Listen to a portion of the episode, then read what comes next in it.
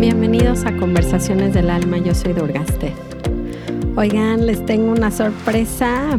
Como podrán ver, están teniendo un capítulo extra esta semana. Estoy muy emocionada por empezar a llevar un poquito más de contenido a ustedes que nos mantenga más en la práctica. Así que tengo una súper idea, espero que les lata a ustedes también. Y esta es mi idea.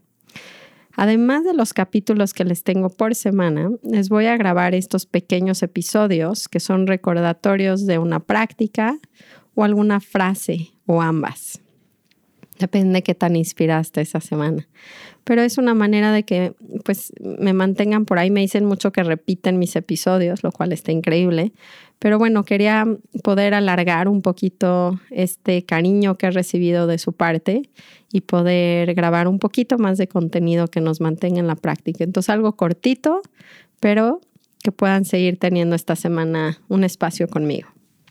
Entonces, estoy muy emocionada. Les tengo hoy una frase y posiblemente una práctica. Pero antes vamos a conectarnos con nuestras tres respiraciones, como siempre. Entonces, encuentren ese espacio, ese lugar. Pueden tener ojos cerrados, abiertos, sentados, como ustedes lo quieran, pero sintonícense con este momento, este instante, que sea estos minutitos del día que nos regresen a ese espacio, ¿saben? Esa perspectiva del alma. Entonces vamos a tomar un segundito para sentir y vamos a inhalar juntos. Exhalo. Inhalo. Exhalo. Última vez inhalo. Y exhalo. Muy bien. La frase que les tengo hoy es de mi maestro Ramdas y dice, el conocimiento por sí mismo, sin sabiduría, acaba por convertirse en desesperanza. Se los voy a repetir. El conocimiento por sí mismo, sin la sabiduría, acaba por convertirse en desesperanza. Les voy a decir que me gusta mucho esta frase. En el occidente estamos locos por aumentar y acumular el más conocimiento que se pueda, creyendo que esto nos va a llevar a tener esa sabiduría. Entonces, ¿cuál es la diferencia entre conocimiento y sabiduría? El conocimiento es información que voy a obtener. Pero ¿qué quiere decir sabiduría? Es que lo puedo realmente experimentar y vivir, ¿no? Ramdas hablaba en el retiro, pusieron una grabación y me gustó mucho porque decía, ¿cómo podemos? Estaba hablando de la compasión y decía, mientras yo no tenga una experiencia real de lo que significa estar en el mundo del alma, que yo les he contado mucho de, de cómo él habla de que si hay un plano de conciencia que es muy humano, que es el cuerpo y la personalidad, pero hay un, lugar más profundo, un plano más profundo, como si yo tuviera casi casi la capacidad de cambiar de canales, ¿no? De recibir otro tipo de señal y, entender que hay un, hay algo más profundo, que es este mundo del alma. Pero él, él decía algo muy importante y quiero que se va esta frase.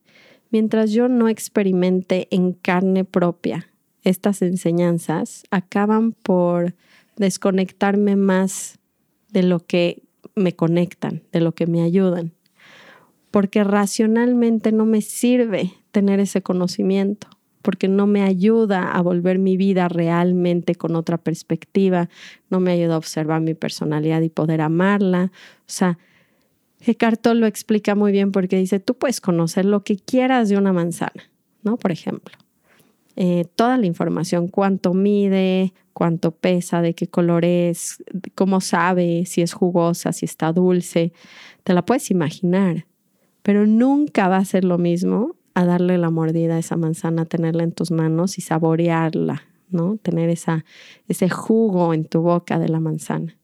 Y esa es la diferencia entre conocimiento y sabiduría. Mientras no experimentemos y se vuelva un espacio real en nosotros, ese conocimiento que estamos adquiriendo, pues vamos a acabar por tener desesperanza porque no me ayuda realmente a que mi vida cambie.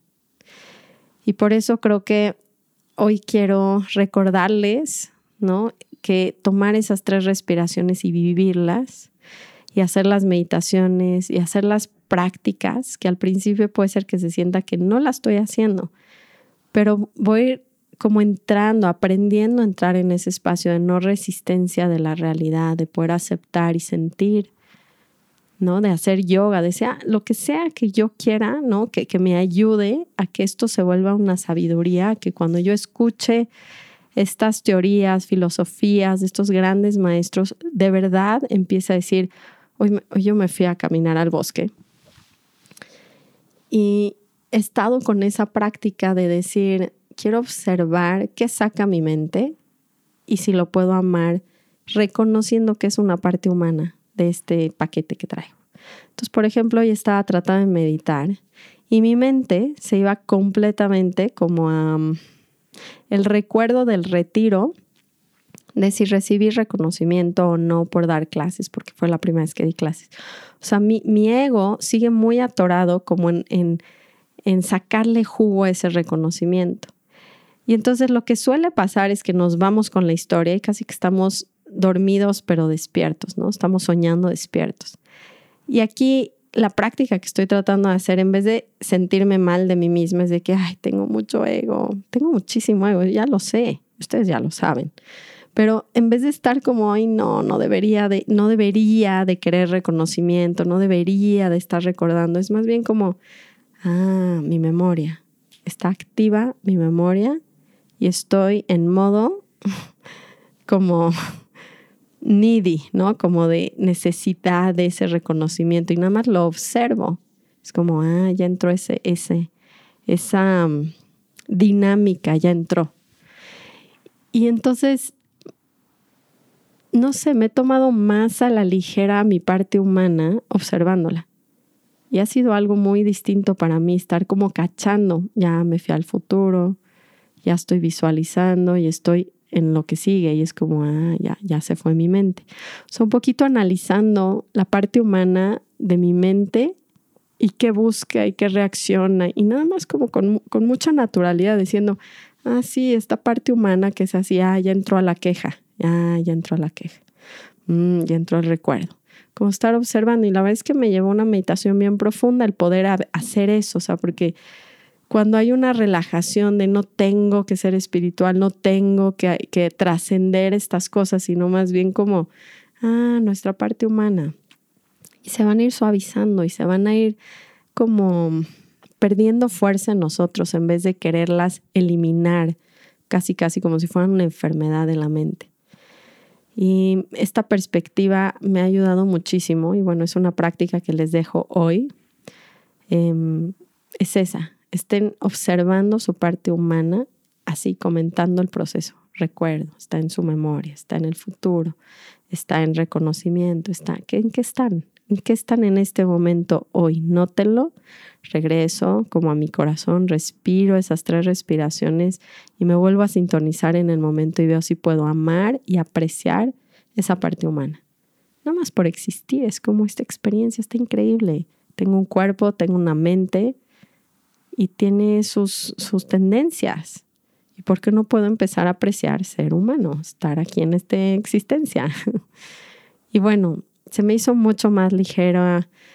No sé, mi práctica fue profunda y, son esos cachitos, ¿saben? Son esos momentos donde llevan el conocimiento a la sabiduría y lo experimentan por ustedes mismos y se vuelve algo trascendental. O sea, realmente es como, ok, por aquí vamos. Y puedo disfrutar muchísimo más mi vida en, esta, en estos cuerpos humanos. Entonces, bueno, ese es el pequeño capítulo de hoy van a tener estas probaditas de repente en las semanas para que se acuerden y sobre todo se mantengan ¿no? conectados y nos mantengamos conectados observando estos procesos humanos. Los quiero mucho, les mando muchísimos besos, espero que sigan teniendo una excelente semana. Namaste, Ram Ram.